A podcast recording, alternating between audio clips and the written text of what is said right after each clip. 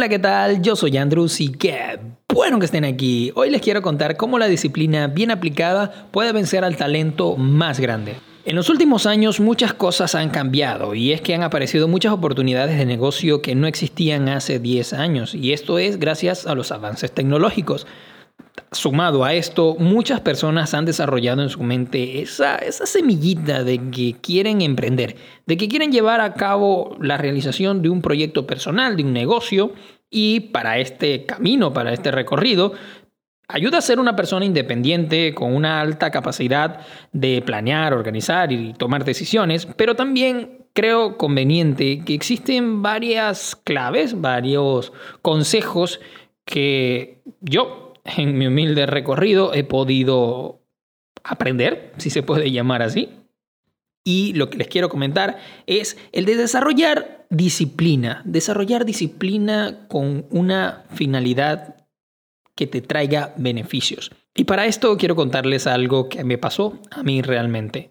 Esto fue cuando tenía 17 años.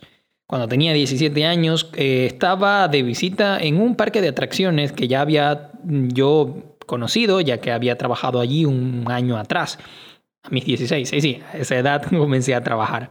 Pero lo que resulta en esta ocasión era que ya yo no era trabajador, pero me conseguí a un amigo que justo estaba por aperturar un negocio que trataba de fotografía.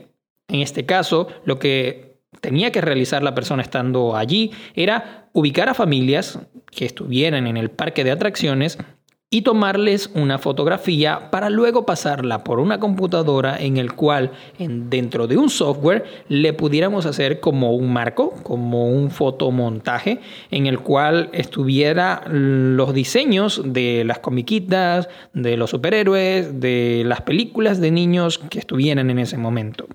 La primera pregunta que me dijeron fue, ¿tú sabes eh, utilizar Photoshop para realizar estas fotografías.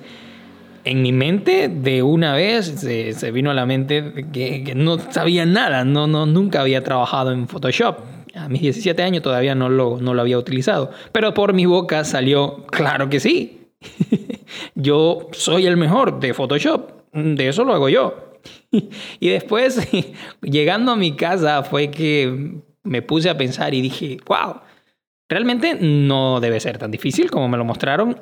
Y a partir de ese día, creo que por cinco días adicionales, o cinco días después, porque era un fin de semana, solamente trabajaba viernes, sábado y domingo, esos cinco días previos comencé a dedicarle una hora o dos horas diarias a aprender a través de Internet, en este caso, de cómo utilizar el Photoshop para la finalidad que lo quería utilizar. Eran funciones sencillas, no era un Photoshop avanzado ni nada por el estilo, pero comenzar desde ese día, lunes, martes, miércoles, jueves, y ya cuando fue viernes, ir a trabajar, a comenzar, y, no comenzar un día cualquiera, comencé un día del niño, un día fuerte, un día de, se puede llamar de temporada alta.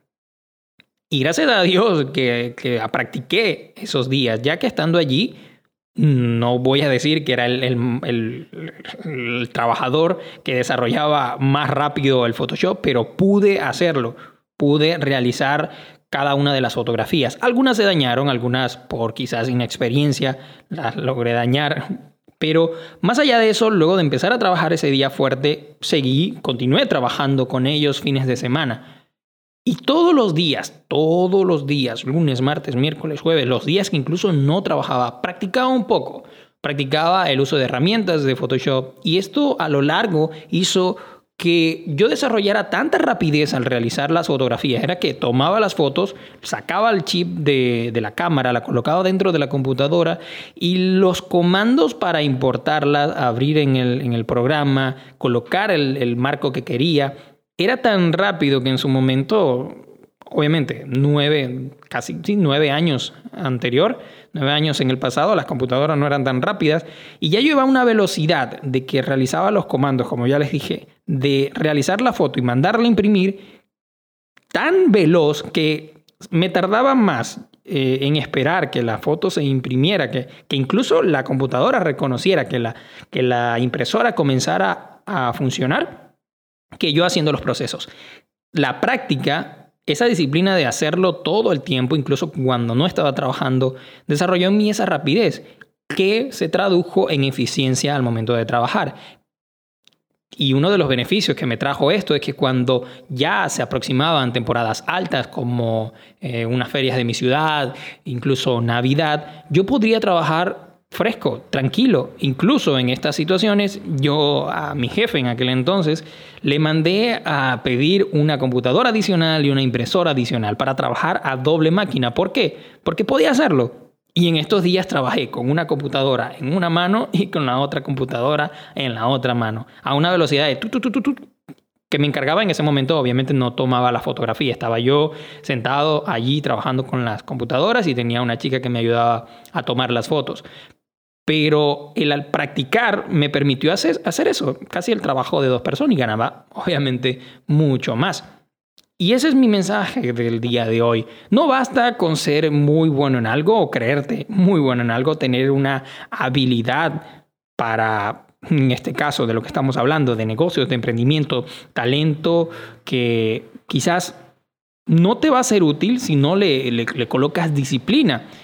Ya que si te levantas todos los días y le dedicas un par de minutos, 15 minutos, media hora, lo que sea, a desarrollar tu proyecto, a planificarlo, a, cuidar a tu bebé, leer las últimas noticias con respecto a ese tema que, que, quieres realizar como emprendimiento, esto se va a convertir en un hábito que posteriormente te impulsará a tener metas más grandes y obviamente vas a tener más facilidad para conseguir y desarrollar tu microempresa, tu emprendimiento, tu negocio, como lo quieras llamar.